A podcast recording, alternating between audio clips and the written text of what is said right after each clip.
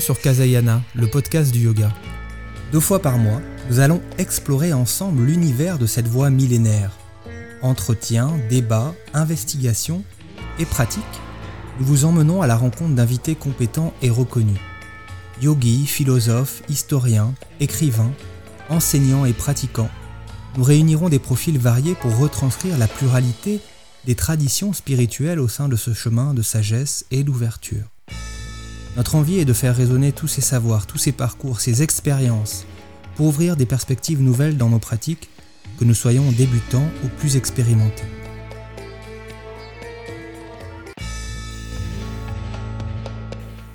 Bonjour à toutes et à tous. Après quelques semaines de pause, l'émission reprend enfin son envol. C'est vraiment un très grand plaisir de vous retrouver pour ce nouvel épisode du podcast. Aujourd'hui, nous allons développer le sujet du pranayama avec Boris Tetsky. Boris Tetsky est formateur d'enseignants de yoga depuis de longues années. Il est également directeur des écoles de l'école française de yoga dans le sud-est de la France et il a approfondi sa pratique auprès de Roger Clair et de Desi Kachar, l'un des fils de Krishnamacharya. Il est l'auteur d'un ouvrage récent paru en fin de l'année 2021 chez le Courrier du Livre, un ouvrage intitulé Le souffle énergie du yoga, je m'excuse par avance auprès de vous pour la qualité de l'enregistrement, notamment l'écho dans la voix de mon invité. Euh, l'enregistrement a dû se faire à distance lors d'une période où les déplacements étaient encore un, peu limités. Ça peut paraître un petit peu déroutant au début, cet écho, euh, les premières secondes notamment, mais vous verrez que cela n'empêche en rien, je crois, de suivre la pédagogie précise de Boris Tetsky sur le pranayama.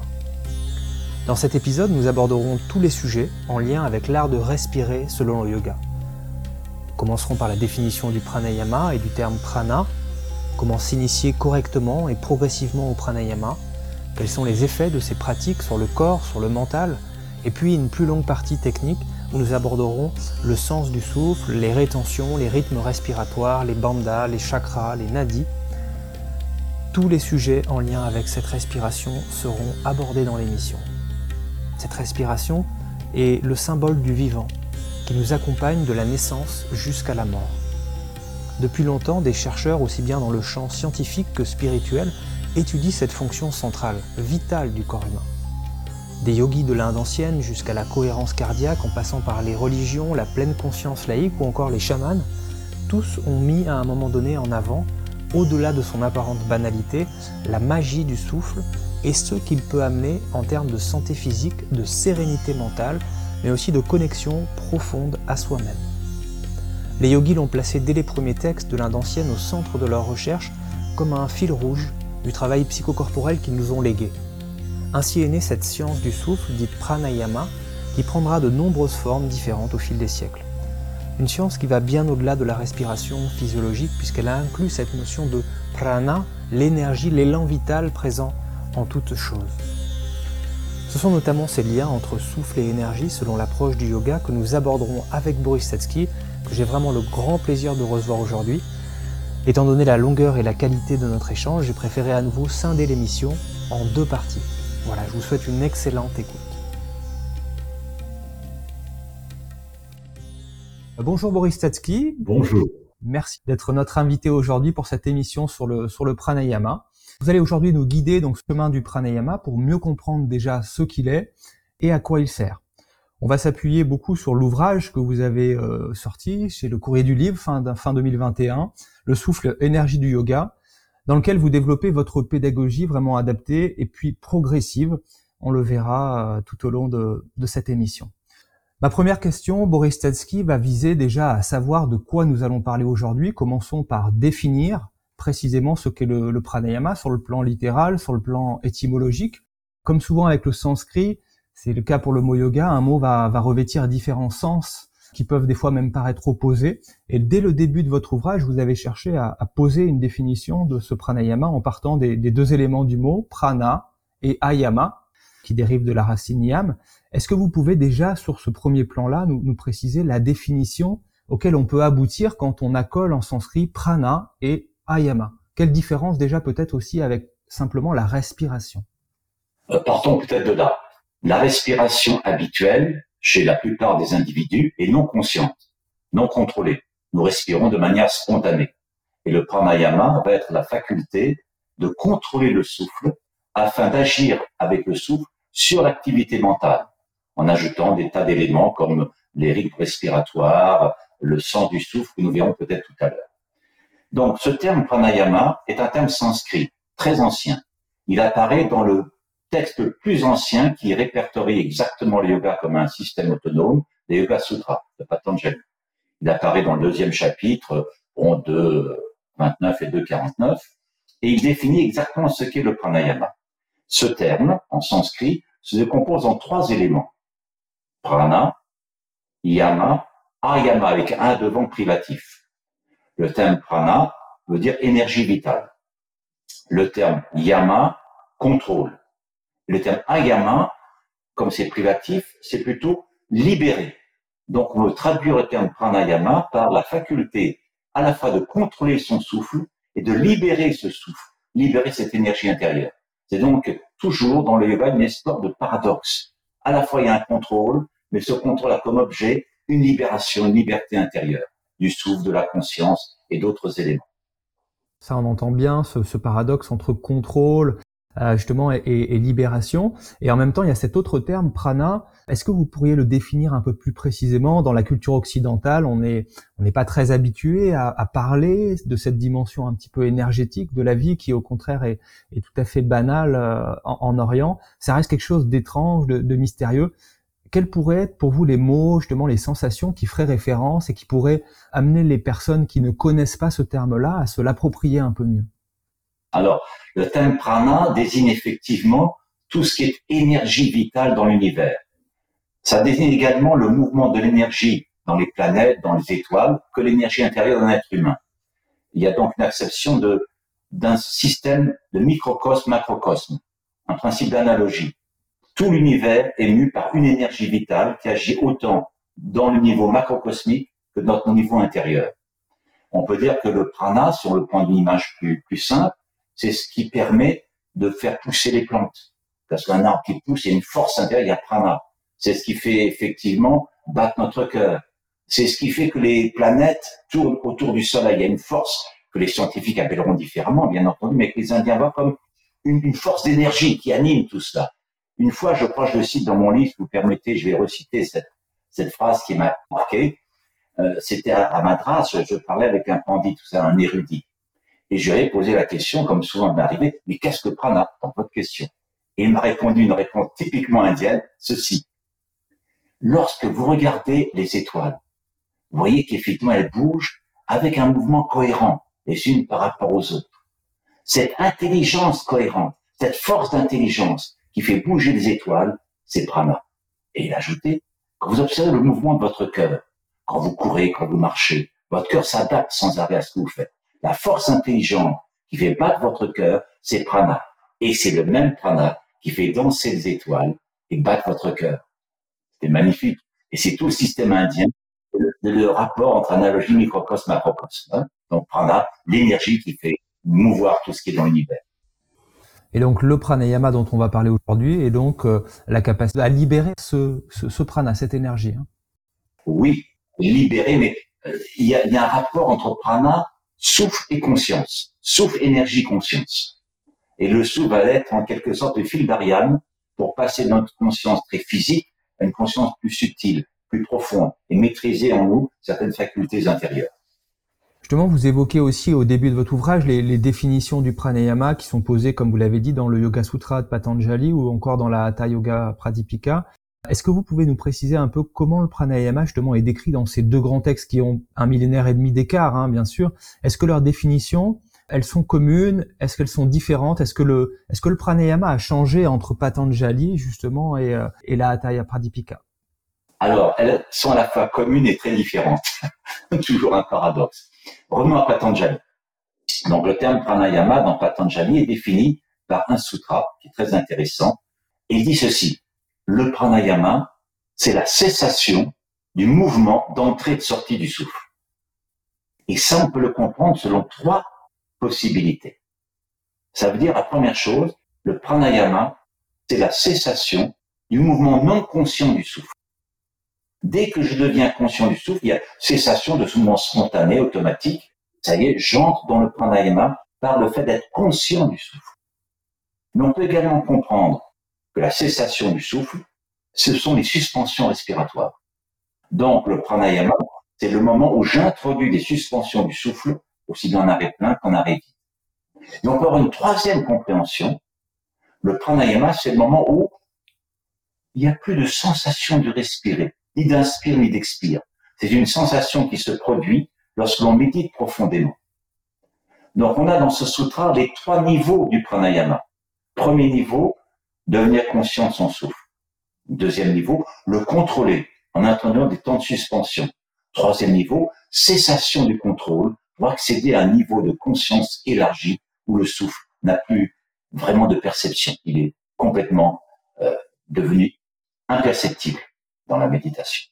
Et dans la Tapradipika, du coup, on a une définition différente. Voilà. Dans la Pradipika, il faut tout de suite comprendre que nous ne sommes plus du tout sur les mêmes points d'appui. La Pradipika est un texte qui a une influence tantrique importante, qui a une vision d'un univers énergie. Et donc, le pranayama va être conçu comme à la fois la même chose que Patanjali, contrôle du souffle, suspension, accession à la méditation, mais en même temps, faculté de contrôler son énergie vitale et par l'énergie d'éveiller davantage la conscience. Du coup, la Taya Pradipika va définir beaucoup plus précisément le pranayama. C'est le seul texte où nous avons la définition de toutes les formes de pranayama, la Shodhana, Vipa, etc., avec les éléments de mudra, de bandha. C'est extrêmement précis, mais très complet, donc beaucoup plus précis que les Yoga Sutras, et en même temps orienté dans un autre niveau qui est la conscience énergie, l'éveil de la conscience énergie. Du coup, au-delà des définitions là qu'on vient de poser ensemble, euh, vous abordez également un autre point qui est important et que, que je souhaitais qu'on aborde aussi en début d'émission dans la pratique du pranayama, parce que c'est avant tout pratique. Bah, c'est la question de la progressivité de cet apprentissage. Et tout au long de votre ouvrage, vous allez proposer différents paliers de progression, justement, souvent trois paliers pour chaque technique, avec un palier adapté aux débutants, un palier adapté aux personnes qui maîtrisent un petit peu plus le sujet, et puis enfin un palier pour les, les initiés, les, les, experts de, cette pratique-là. Est-ce que vous pouvez nous expliquer justement l'importance et les intérêts de cette approche euh, progressive du pranayama? Alors, dans Taya Pradipika, il y a une phrase très importante. Il est dit, lorsque le pranayama est correctement pratiqué, il atténue tous les troubles de l'être humain. Lorsqu'il est mal pratiqué, il peut engendrer beaucoup de troubles. Et après, il définit comment est-ce qu'on pratique correctement le pranayama. Donc cette pratique correcte du pranayama exige une progression, exige une prudence dans la pratique, parce que c'est extrêmement efficace. Il faut donc avec son souffle, le terme de la dipika, c'est apprivoiser. J'aime beaucoup ce terme. On dit il faut apprivoiser le souffle on apprivoise un animal sauvage. C'est-à-dire qu'il faut avoir beaucoup de patience, beaucoup de conscience, d'approche progressive. Donc effectivement, pour que le pranayama soit efficace, il faut l'approcher de manière douce, en tenant compte de l'état de chaque personne. Donc, c'est une approche qui ne peut être que individuelle, où chaque personne doit commencer par observer son souffle et le prendre en main très progressivement. Mais la porte d'entrée, c'est le pranayuktam. Ça veut dire que chaque personne doit ajuster son souffle et le pratiquer de manière douce chaque jour. Chaque jour, nous respirons pour vivre. Chaque jour, nous devrions contrôler un peu notre souffle pour améliorer sa qualité. Pranayukta veut dire le souffle qui est ajusté. Voulez-vous que nous voyons ça maintenant, le pranayukta, ou voulez-vous le voir un peu après? Allez-y, hein, si vous voulez développer.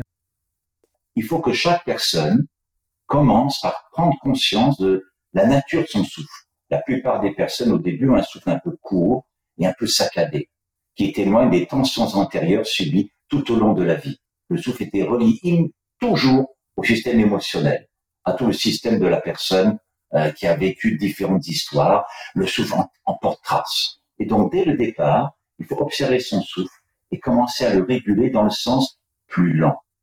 Le fait de ralentir son souffle, ça veut dire qu'on va calmer dans l'instant présent. Lorsqu'on est énervé, tendu, stressé, ralentir le souffle calme. ensuite, il faut le rendre plus régulier, parce que la régularité du souffle agit sur des tensions beaucoup plus profondes, justement celles qui sont enquistées en nous peut-être depuis des années. Et puis il faut amplifier le souffle. Plus le souffle va devenir lent, régulier et lent, plus on gagne en vitalité. Donc pranayuktam, ce sont ces trois termes. chaque personne doit chercher à avoir un souffle plus lent, plus régulier, plus ample. Et cette régularité du souffle doit perdurer dans tous les exercices de pranayama. C'est pour ça qu'il y a les trois degrés. Quand on commence une technique, par exemple, de respiration alternée, souvent on voit les gens qui respirent alternée, mais avec des tensions intérieures. Ça peut être nocif. Il faut que dès le départ, le souffle soit très lent, régulier. Ok, on fait peut-être une respiration contrôlée, 6-3, 9-3, on met des bandas, mais s'il y a une tension, ah, c'est pas bon. Donc, pour ça qu'il faut dès le départ avoir ce pranayama très régulier qui va être mis en place dans toutes les techniques et qui va être capable d'être une mesure de la qualité de ce que l'on fait. Tant que je garde mon pranayama, quel que soit le pranayama, même très difficile, c'est positif. Donc, premier degré, ça va être très facile. Second degré, effectivement, on va ajouter des éléments, des mudras, des bandas pour un pranayama plus efficace, mais toujours cette observation que je trouve presque calme, lent, régulier, doux, et même quand je fais des choses un peu plus compliquées, toujours calme. C'est la, la clé du succès. La clé du succès, c'est cette progression en trois niveaux tranquilles, comme vous l'avez très bien dit, pour les débutants, gens un peu plus entraînés pour professeurs, mais avec ce hmm. fil conducteur qui est la qualité du souffle pranayama constamment. Là, on a vraiment des chances d'avoir d'excellents résultats. Donc finalement, quelle que soit la, la, complexité entre guillemets de la, de la pratique, conserver quand même ce souffle long et fin, qui, est un peu celui aussi dont parle Patanjali quand il dit Dirga Sukshma, le, le souffle fin et fin, fin et subtil. On est un peu dans cette euh, définition-là. Oui, on peut comprendre toujours le terme subtil sur plein de domaines. Subtil d'abord, le progrès dans le souffle n'est pas dans la quantité. C'est pas de respirer aujourd'hui en 6 temps, demain en 12 et après-demain en 20. C'est de respirer de plus en plus subtilement, finement. Et que pareil pour les mudras, les bandas, c'est pas les tenir de plus en plus serrés, ce qui peut être mauvais, mais de le faire de plus en plus finement, doucement. Donc, tout l'exercice du pranayama vise à une qualité de contrôle extrêmement fine, douce, subtile, qui amène à une conscience plus profonde de l'énergie intérieure. Subtil peut s'entendre contrôle doux du souffle, lent, régulier, très fin, et en même temps, ouverture à une dimension plus profonde, une dimension plus subtile de l'être, conscience énergie. Dernière question, peut-être justement avant de rentrer dans cette partie un peu plus, plus technique. Est-ce que c'est possible, alors c'est une question un peu, un peu complexe j'imagine, est-ce qu'il est possible de décrire des effets généraux au pranayama sans rentrer dans chaque technique? Est-ce qu'il y a un effet qui est propre au pranayama? Je crois que Krishnamacharya disait les asanas plutôt pour le corps et justement le pranayama plutôt pour le mental, comme vous avez dit le lien avec, avec le, système émotionnel. Est-ce que ça marche pour vous? Est-ce que est-ce qu'on peut voilà décrire euh, vraiment euh, quelque chose de, général Et est-ce qu'il y a des liens qu'on peut faire, euh, là aussi assez généraux, entre la respiration et l'ambiance psychique dans laquelle on, évolue? Alors, première chose, c'est que si on reprend la définition de Patanjali, il y a pranayama, dès qu'il y a conscience du souffle, le pranayama débute dans les postures. Puisque dès que je vais faire des postures, que je vais proposer à des élèves de faire des postures, bien sûr, le souffle va accompagner les postures. Et on peut dire que les postures sont une préparation au pranayama. Il faut bien voir que l'Hatha Yoga n'est pas un yoga des postures. Les postures occupent la moitié du premier chapitre. Le pranayama va occuper, il y a quatre chapitres dans la Tipika, va occuper l'ensemble du second chapitre et du troisième. Donc, la pratique posturale, c'est déjà l'entrée dans le pranayama. C'est grâce aux postures que je commence à débloquer un peu le souffle, la cage thoracique, améliorer la qualité du souffle, respirer plus lentement. Ensuite, effectivement, vient le contrôle proprement dit du souffle dans une posture qu'on va voir, la posture assise, effectivement. Et ce contrôle respiratoire va avoir des effets particuliers sur le psychisme. C'est la Talga Pratipika qui dit ceci. Il dit, lorsque le souffle est agité, l'esprit est agité. Lorsque le souffle se calme, l'esprit se calme. Il y a donc un rapport entre le système émotionnel et la respiration. Donc, parmi les premiers effets du souffle, il y a stabiliser le mental, calmer le mental, ce qui forcément sera un gain d'énergie, car nous perdons une énergie terrible dans notre dispersion mentale. Plus on est agité, plus on est stressé, plus on perd l'énergie. Lorsqu'on est capable de se recentrer, de calmer le mental, il y a forcément un gain d'énergie. Et ce gain d'énergie sera utilisable autant dans la vie quotidienne que dans la méditation. Donc l'effet majeur du pranayama, c'est effectivement ce recentrage, cette capacité de stabiliser le mental de fixer l'attention de manière plus profonde. Mais un autre effet qui est mentionné dans la Tipika, qui est l'ouverture d'une dimension spirituelle. Parce que le souffle devient le fil d'Ariane, dans le terme subtil dont nous parlions tout à l'heure, le fil d'Ariane qui ouvre une dimension plus subtile de la conscience. C'est à la fois un contrôle de l'énergie et en même temps le procédé qui permet d'accéder vraiment à la méditation. Parce qu'on a calmé le mental, parce qu'on s'est stabilisé, alors la conscience commence à s'ouvrir une dimension plus large, plus profonde, plus subtile. Et on va à une dimension spirituelle qui est celle d'ouverture, une dimension plus large que soi-même. Donc le souffle joue dans ces différents plans. Gain de vitalité, contrôle du mental, stabilité de la concentration, ouverture d'une dimension spirituelle, avec comme corollaire, dans la théorie pradipika, différents effets sur la santé, sur la vitalité, la santé, parce que le souffle aide à éliminer beaucoup de tensions. Justement, sur la partie technique, maintenant, sur la partie pratique, on vient d'évoquer le, le pranayuktam que vous mettez en avant aussi dès le début de votre ouvrage, comme ce souffle juste pour, pour débutants dont vous avez donné les, les caractéristiques.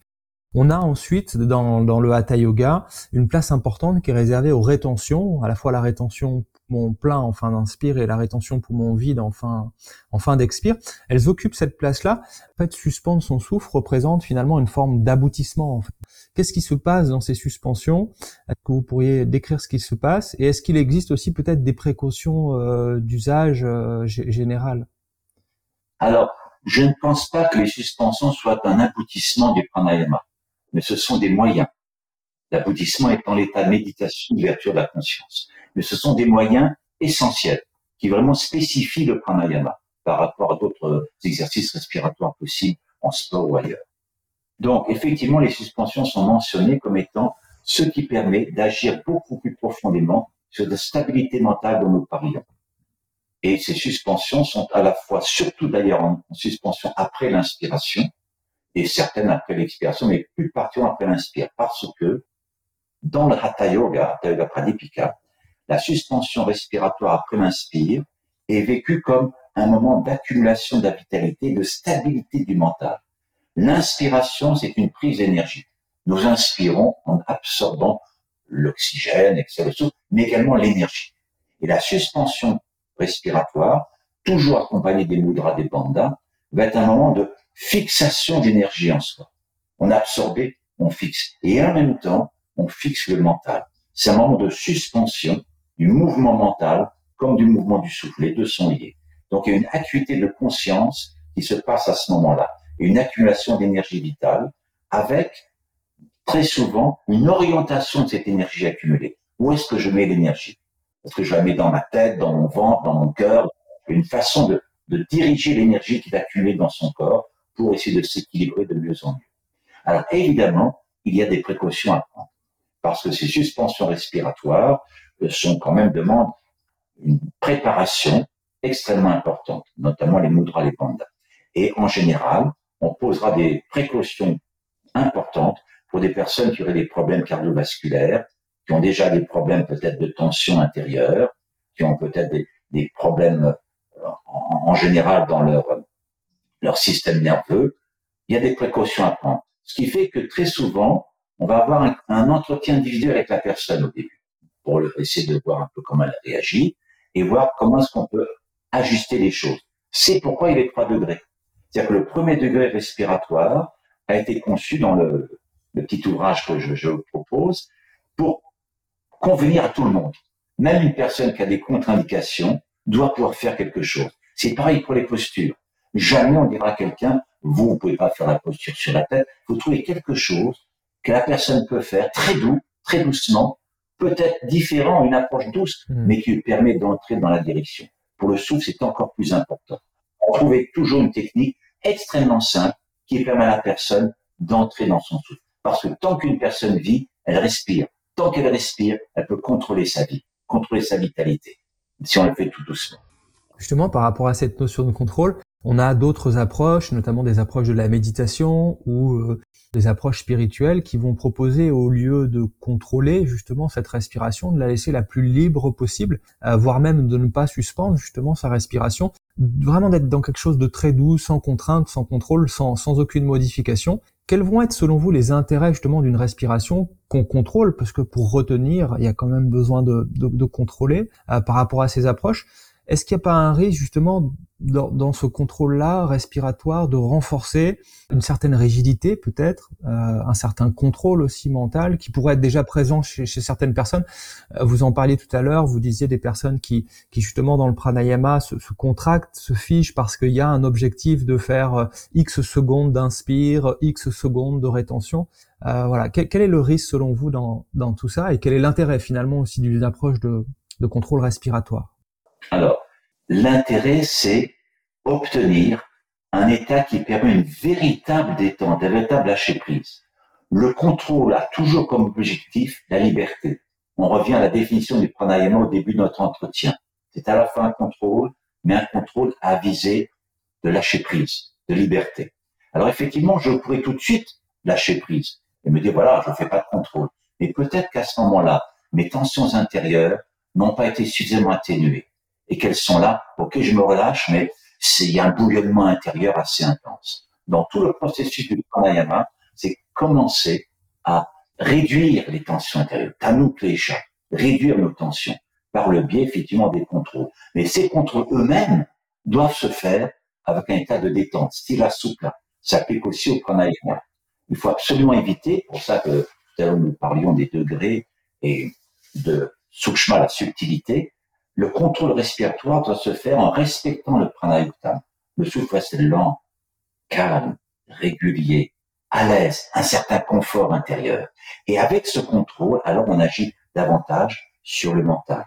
On ôte certaines tensions, on calme davantage, on a davantage d'intériorité, de subtilité dans la conscience. Et alors, on lâche prise et on médite. En quelque sorte, le pranayama crée les conditions favorables une méditation profonde et plus libre. Donc finalement, les personnes qui pratiqueraient aujourd'hui, alors je prends cet exemple-là parce qu'il est courant dans la, méditation de pleine conscience, il y a très peu de contrôle respiratoire. Et finalement, beaucoup de personnes vont être d'abord confrontées effectivement à ces, agitations intérieures. Donc le contrôle respiratoire permettrait de passer un peu au-delà ces, ces agitations que l'on constate et ensuite effectivement de s'y laisser aller c'est ça. C'est exactement ça. Alors, je pense que toutes les méthodes sont valables et qu'on peut aussi dire, voilà, voilà, très bien. Mais l'idée du Hatha Yoga, c'est préparer le chemin. Partons du principe que l'être humain, il le dit d'ailleurs dans les textes, au départ, est agité. Il a un mental agité. Et il parlait il y a, il y a 1500 ans. Euh, aujourd'hui, j'ai l'impression qu'on est de plus en plus agité. Donc, vraiment besoin de stabiliser un peu. Et, et en même temps qu'on stabilise, on a un gain de vitalité un regain, je dirais, d'acuité de conscience. Parce qu'il s'agit d'être vraiment présent, vraiment là. Donc le rôle du pranayama, c'est à la fois calmer et éveiller, éveiller la conscience, éveiller la capacité de rester là, stable et attentif assez longtemps, et ne pas dériver chaque seconde dans de multiples tensions intérieures. Donc effectivement, le pranayama est une des préparations excellentes pour la méditation. Une, je ne dis pas que c'est la seule. De façon générale, du coup, qu'est-ce que vous recommanderiez à une personne vraiment débutante qui souhaite s'initier Vous avez évoqué ce, ce pranayuktam. Est-ce que ça, c'est vraiment l'entrée dans le pranayama, y compris pour une personne qui n'a jamais pratiqué de yoga, de méditation? C'est ça la première connexion à la respiration? Ah oui, c'est sûr que pour quelqu'un qui débute, la première chose, c'est de prendre conscience de son souffle. Donc c'est effectivement commencer à ressentir sa respiration et se détendre dans la conscience du mouvement du souffle. Donc au début, effectivement, rien faire. L'entrée en pranayama, ce n'est pas tout de suite, ça y est, je commence le pranayama, 6,42, je me bouche les narines. Le début du pranayama, c'est on s'assoit on s'allonge et on observe, mais on devient conscient. Je dis Patanjali, conscient du mouvement du souffle. Comment je respire? Comment ça se passe? Et en étant conscient, forcément, on commence à rentrer un peu dans le mouvement du souffle et à l'accompagner. Alors doucement, je l'accompagne. Comme j'accompagne un petit animal que je vais apprivoiser doucement, avec gentillesse. Donc doucement, je vais allonger un peu l'inspire, l'expire. Donc très doucement, conscience, accompagnement du souffle et orientation vers pranayukta. Dans la première chose est un peu plus lent. Je respire un peu plus lentement, mais pas trop, pas de contrainte, pas vouloir respirer trop lentement parce que ça, ça crée une tension. Donc il faut qu'il y ait vraiment un ajustement dans l'effort, un peu plus lent, tranquille, et si je peux être un peu plus régulier, un peu plus, et un peu de détente dans chacune de mes expirations, et ainsi de suite. Et petit à petit, il faut introduire ça dans la vie quotidienne. C'est-à-dire, pour quelqu'un qui débute, c'est très intéressant de commencer à respirer le matin en se réveillant. de consacrer 4-5 minutes à, s'étirer peut-être, c'est toujours bien s'il y a quelqu'un qui ne fait pas de yoga, mais de commencer le, le réveil par l'éveil du souffle. Ah, je me réveille, et au lieu de tout de suite sauter, je respire un peu plus lent, un peu plus calme, régulier, deux, trois minutes. Et pareil en se couchant. C'était avant de s'endormir. Si on s'endort, on reprend le contrôle du souffle, le sommeil sera un tout petit peu plus paisible, on récupère un peu plus d'énergie. Donc c'est intégrer son souffle dans la vie quotidienne, pranayuktam, et un peu le matin et un peu le soir. Et après, bon, toutes les techniques vont être faites progressivement. Du coup, on continue. Là, je vais entrer dans, dans une ou deux alors controverses euh, sympathiques, on va dire, dans, la, dans les questions de la respiration, dans le yoga. Euh, c'est vrai qu'avec 4000 ans presque d'histoire, euh, bah forcément, le, le yoga a, a, connu des phases assez, assez différentes, qui ont abouti du coup aussi à des pratiques différentes aujourd'hui. Et, euh, et, des questions se posent sur euh, sur la façon correcte de respirer. Chaque école, chaque euh, chaque enseignant, chaque formateur va va proposer son approche. On, on, voit souvent des pratiques de yoga où on propose de gonfler complètement le ventre à l'inspiration, de faire comme si son ventre était un ballon qu'on dégonflerait à l'expire. Et vous précisez dans votre ouvrage à ce sujet que de gonfler exagérément l'abdomen lors de la phase inspiratoire est une erreur. Est-ce que vous pouvez préciser un petit peu cela? Mmh, Tout à fait. Alors, la première chose, c'est que beaucoup de personnes ont une respiration paradoxale. La, respiration paradoxale consiste à inspirer dans la poitrine plutôt vers haut et expirer en lâchant tout et le ventre se gonfle à l'expire. C'est-à-dire que quand les gens relâchent à l'expire, le ventre part en avant. Or, ce mouvement de relâchement du ventre vers l'avant va dans le sens des ptoses, des descentes d'organes, qui malheureusement arrivent de toute façon avec la collection des printemps, mais si c'est un peu plus tard qu'un peu plus tôt, c'est toujours mieux. Donc c'est toujours embêtant de favoriser le descente d'organes. Et qui plus est, ce mouvement paradoxal inspire, le, ventre se creuse un peu, la poitrine se gonfle, expire, on lâche peu, le ventre en avant, ne rend pas le diaphragme assez mobile. Or, le diaphragme, c'est le muscle fondamental de la respiration, qui agit également sur le mouvement du cœur. Donc, c'est un, un muscle, le muscle le plus important du souffle, qu'il faut absolument éveiller. On parle tout à l'heure du débutant. Pour le débutant, c'est la respiration abdominale qu'il faut faire. Alors, qu'est-ce que ça veut dire, cette respiration abdominale?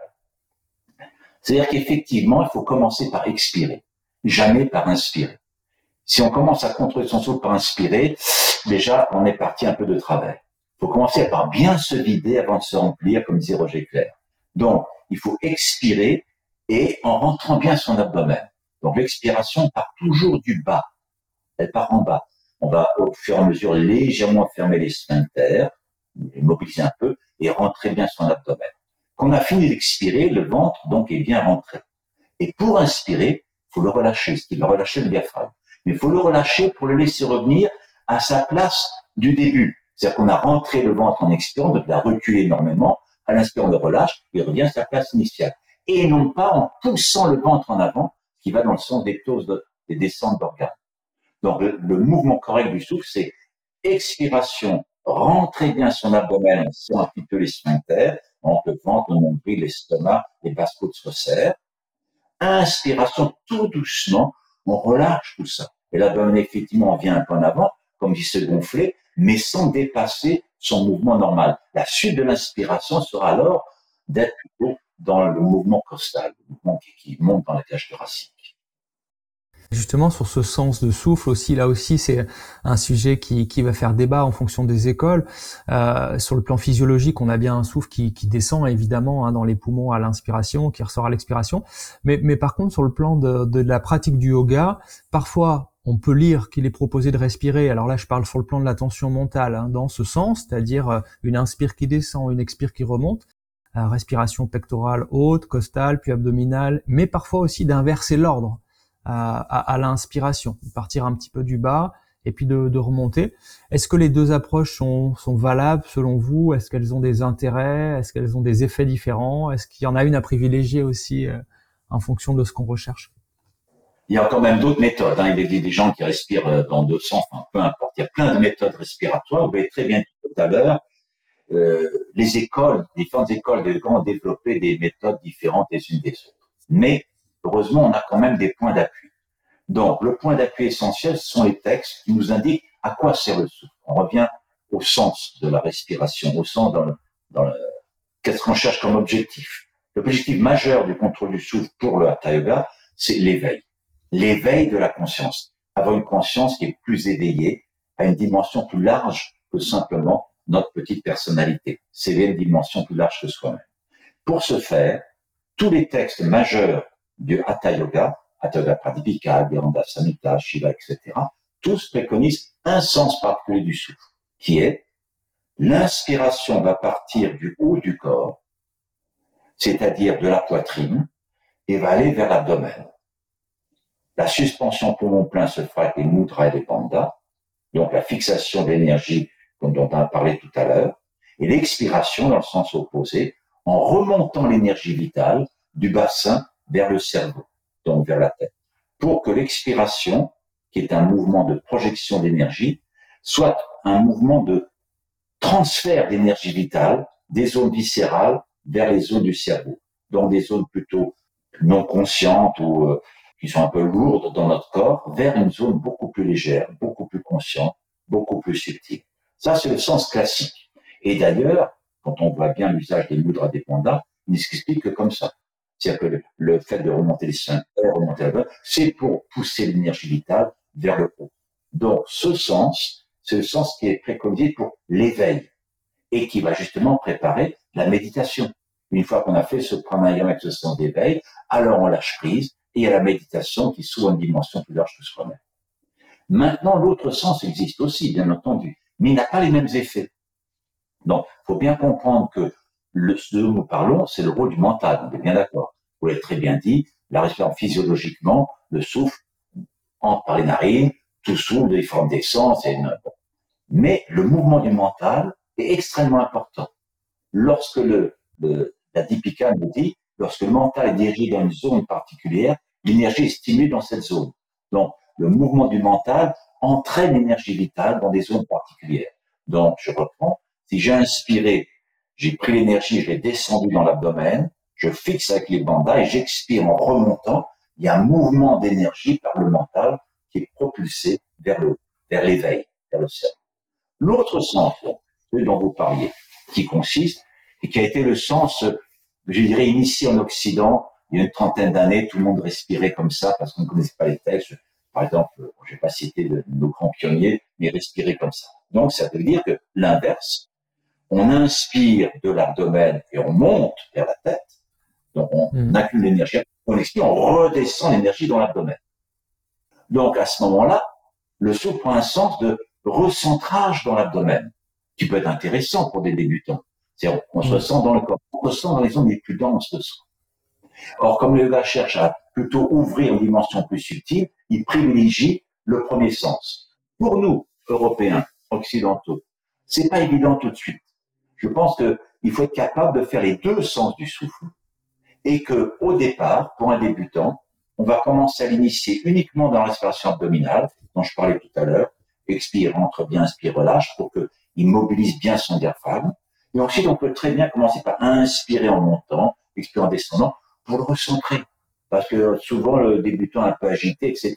Il va falloir être assez habile dans sa pédagogie pour passer de l'un à l'autre système quand l'élève veut progresser un peu. Parce que, in fine, le système préconisé, c'est celui de l'éveil. Mais l'éveil passe par le centrage. Et quelqu'un qui est bien entraîné peut finalement, selon l'objectif, pratiquer l'un ou l'autre. Euh, Aujourd'hui, j'ai quelque chose à faire qui exige vraiment beaucoup de présence dans le monde, d'énergie. Je vais pas chercher à ouvrir ma conscience niveau subtil. Non, faut que je conduise ma voiture, faut que j'aille discuter quelque chose d'important, sans dans un domaine. Donc, c'est extrêmement important d'être capable de disposer des deux façons de respirer et de les utiliser sur l'objectif que l'on veut faire. Je m'apprête à méditer, je vais évidemment faire le sens qui monte je me m'apprête à faire quelque chose dans mon travail d'important, je vais peut-être avoir besoin d'énergie dans le ventre bien centré. Les deux sont importants. Il y a un autre aspect qui est très important hein, dans le pranayama. Je parle du pranayama en posture assise, là, hein, pas forcément celui qu'on a effectivement dans les postures. Il consiste vraiment à placer son corps, on va dire correctement, dans l'espace. Vous, là aussi, vous définissez euh, les caractéristiques de cette pratique juste. Est-ce que vous pourriez nous rappeler justement les bases d'une assise euh, correcte? Les différentes postures proposées, parce que là aussi, on peut le constater en tant que professeur de yoga, on, a beaucoup de personnes qui s'installent mal, hein, compris pour le pranayama, mais aussi pour la pour la méditation. voilà, est-ce que vous pouvez nous rappeler les caractéristiques d'une bonne assise pour pour pratiquer? Alors, on peut peut-être d'abord rappeler que l'ensemble des pratiques posturales a comme objectif de réaliser l'assise. Dans, dans, le, dans les textes de la yoga, peut classique. C'est-à-dire que l'ensemble des postures sont des moyens dotés des tensions dans le corps, de préparer la cage thoracique au souffle et de préparer le corps à se stabiliser dans une assise. Et pourquoi on s'assoit Eh bien, on s'assoit pour renoncer momentanément à la projection à l'extérieur. C'est intéressant de voir que notre représentation en tant qu'être humain, la plus ancienne, c'est un être humain debout qui va à la chasse. Debout en train de courir après quelque chose. Et notre représentation aujourd'hui n'a pas beaucoup bougé. On représente toujours quelqu'un qui a un objectif, qui est, voilà, il est de dynamique, en train de, faire quelque chose. Et là, le yoga va dire l'inverse. Ça, c'est très bien. Il faut agir dans le monde. Mais il faut aussi avoir le moment où on cesse cette action à l'extérieur pour ramener toute la conscience à l'intérieur. Et pour ça, la position du corps est fondamentale. On s'assoit, les jambes sont croisées pour ne plus être en agitation vers l'extérieur, on va se recentrer. Donc, l'assise est un moment de recentrage physique et psychique surtout. Mais dans cette posture assise, il y a un point important, le seul qui est vraiment important, la verticalisation de la colonne, l'ouverture de la cage thoracique. Qui fait que les différentes assises au niveau des jambes n'ont pas beaucoup d'importance. On peut s'asseoir sur une chaise et faire un excellent pranayama. On peut s'asseoir les jambes croisées en si on blanc le cul, c'est tout ce qu'on veut, mais, mais c'est pas ça le plus important. C'est bien de croiser un peu les jambes parce que ça freine la perte d'énergie vers le bas. On peut être assis sur une chaise, comme je suis en face de vous, et j'ai croisé mes chevilles. Vous voyez, je suis assis, je suis l'une devant l'autre, je suis très bien, les mains posées, je suis prêt à faire du pranayama avec vous, hein, tout va bien. Alors, l'essentiel pour que ce serait, c'est de placer sa colonne vertébrale verticale. Comment est-ce qu'on fait? Eh bien, toujours on parle du bassin, toujours de d'où jaillit la colonne? Elle jaillit du bassin. Donc, il faut absolument placer son bassin nerf correct, c'est-à-dire éviter de creuser trop la colonne, éviter d'arrondir le dos, mais appuyer sur les ischions avec cette sensation de se repousser du sol ou de, la chaise, de se retrouver. Je pousse pas, si je me pousse sur ma chaise, je, je, devant, je pousse ma chaise, ça me tasse un peu. Je me repousse de la chaise. Ah, magnifique, je m'élève. Donc, le repousser part du bassin. Le bassin repousse le sol et, comme le dit la Bhagavad Gita d'ailleurs, hein, il faut aligner. On aligne la sensation d'alignement entre son bassin, son buste, son cou, sa tête. Donc, on a une sensation de verticalité. Avec un élément très important, et omoplates qui doucement redescendent en arrière vers le bas, alors que la nuque, elle, continue de monter. On a les ischions qui poussent, qui repoussent le sol. On s'aligne avec une sensation d'allongement, d'allongement et d'allègement intérieur. Et dans cet allongement, cet allègement, épaules omoplates descendent, la nuque monte. Là, on est prêt. La cage thoracique est ouverte. Après, il y a des positions plus subtiles, le menton et tout ça, mais déjà ça, c'est l'essentiel. Bien placer son buste, ouvert la cage thoracique, et là, le souffle peut commencer lent, calme et régulier. Un autre sujet aussi que vous abordez, euh, c'est ce que vous dites là qui m'y fait penser à l'instant. Euh, vous dites à l'inspire et à l'expire, on essaie de conserver cette attitude d'autograndissement, de, de justement de d'étirer cette colonne vertébrale et en même temps, à l'inspire, on est plutôt dans un élargissement du corps et à l'expire, plutôt dans une rétractation, rétrécissement du corps vers le centre. Vous pouvez nous en dire deux mots, ça aussi, de cette intention finalement au niveau de la colonne hein? Tout à fait. Parce que le souffle va aider à tenir cette position départ. Et donc, effectivement, l'inspiration va être la conscience plutôt de l'ensemble du corps dans sa stabilité. On va inspirer en ressentant, pense, se repousser du sol, cet, cet allongement de la colonne, et l'élargissement. C'est-à-dire que l'inspiration, tout à l'heure, on parlait de la respiration abdominale, Donc, le sens du souffle. Si je, si j'ai bien rentré mon abdomen en expirant, bon, très bien. Nombril a reculé vers la colonne vertébrale. Pour inspirer, première chose, relâcher le diaphragme. Donc, relâcher l'abdomen sans le gonfler. Et puis, tout de suite après, l'inspire, c'est dans la poitrine. Et elle s'élargit. Cette poitrine s'élargit tout en montant il y a une sensation que les ischions ont poussé le sol, l'abdomen s'est relâché, il y a un élargissement. Et à l'expiration, qui se passe souvent si on ne fait pas attention, on se tasse. L'expiration, c'est euh, et on se relâche un peu. Il faut faire l'inverse. C'est-à-dire que l'expiration va être un mouvement qui, s'il y avait le banda, ça part du périnée avec moula banda, mais l'expiration va être un mouvement de recentrage dans l'axe vertical, mais pas seulement recentrage, allongement. Allongement. J'inspire, je prends appui, j'élargis, j'ai la chair j'élargis bien. L'expire, centrage et allongement d'accord, maintien d'allongement pour éviter son tassement. Ça, c'est très, très intéressant au début. Ça va permettre de mieux stabiliser son corps, de mieux comprendre le rôle entre souffle et stabilité euh, physique et mentale d'ailleurs. Vous, vous l'évoquez depuis tout à l'heure un petit peu les, les bandages. J'avais une question sur ce sujet. Banda, donc c'est scellebans hein, énergétiques qui vont être une catégorie spécifique des, des mudras. Euh, ça permet aux pratiquants justement, une fois qu'on a maîtrisé un petit peu les bases du pranayama, d'aller un petit peu plus loin dans la pratique. Est-ce que vous pourriez, en quelques mots, là aussi, ça pourrait prendre beaucoup plus de temps, euh, décrire les trois principaux bandhas, Jalandhara, Mula et Uddiyana, euh, la façon peut-être de les pratiquer, de les placer, à quel moment le faire, et puis quel est leur rôle finalement dans, dans la pratique? Alors, le terme bandha peut se traduire par fixation, verrou on va fixer quelque chose, verrouiller quelque chose. Il faut d'abord bien comprendre le rôle des bandas.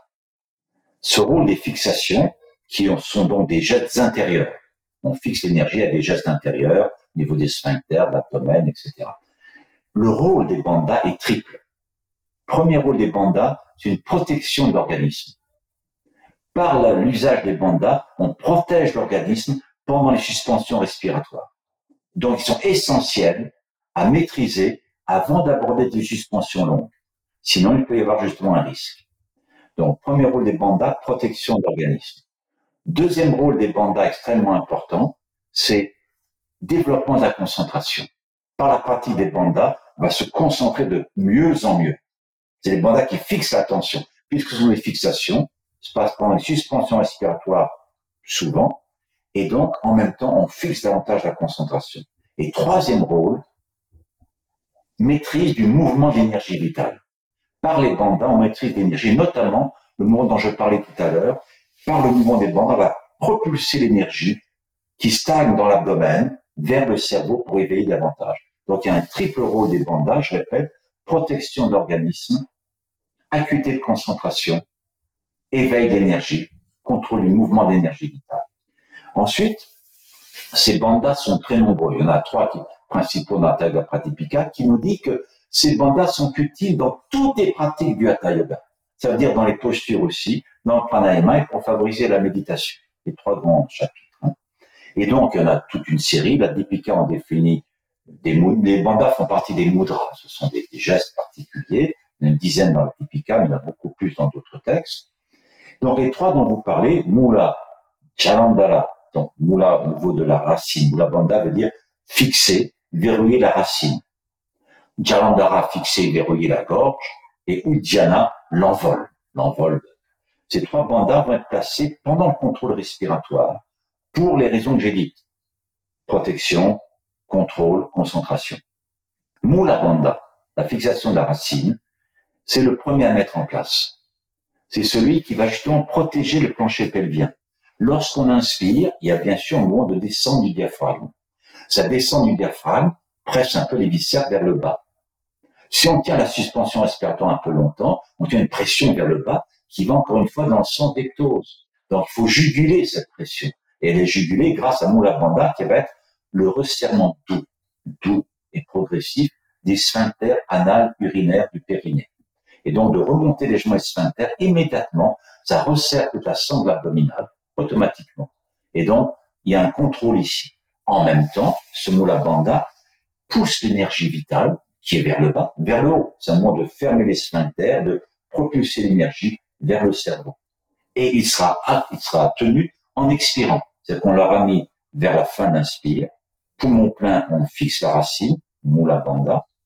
Expiration, on maintient cette fixation, même elle s'accentue un petit peu. Les sphincters remontent pour aider à cette montée d'énergie vers le cerveau dont je parlais tout à l'heure, la puissance de l'éveil. L'autre, un autre banda dont vous parlez, c'est Jalandhara. Donc, en poumon vide, on relâche en général la banda.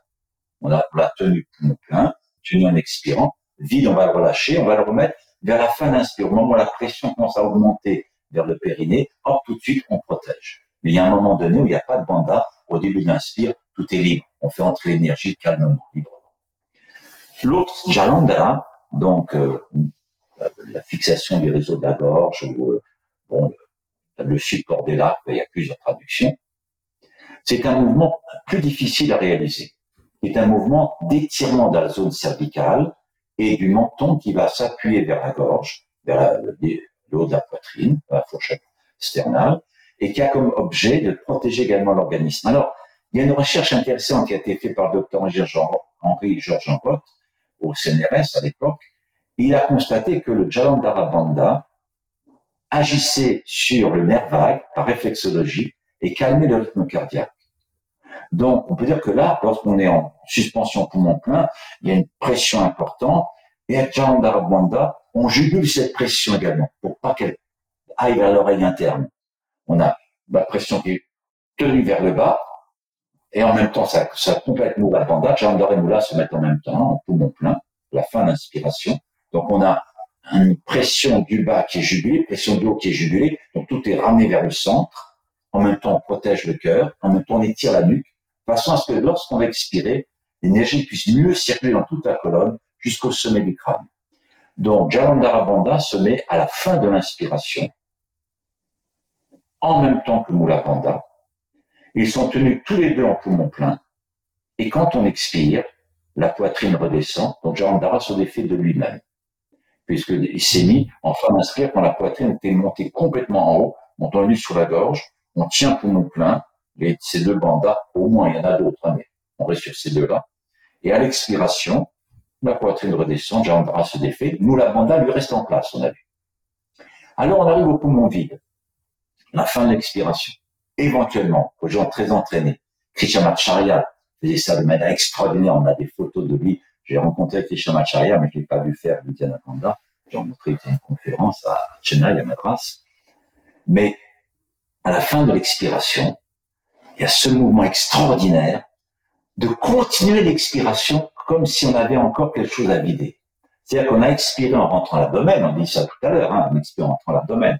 Il n'y a plus d'air, ok, mais on peut continuer de remonter l'abdomen, d'écarter les côtes et de pulser encore plus l'énergie vers le cerveau. En même temps, ça crée un massage intra-abdominal extraordinaire sur tous les organes digestifs pour stimuler toutes les facultés d'élimination.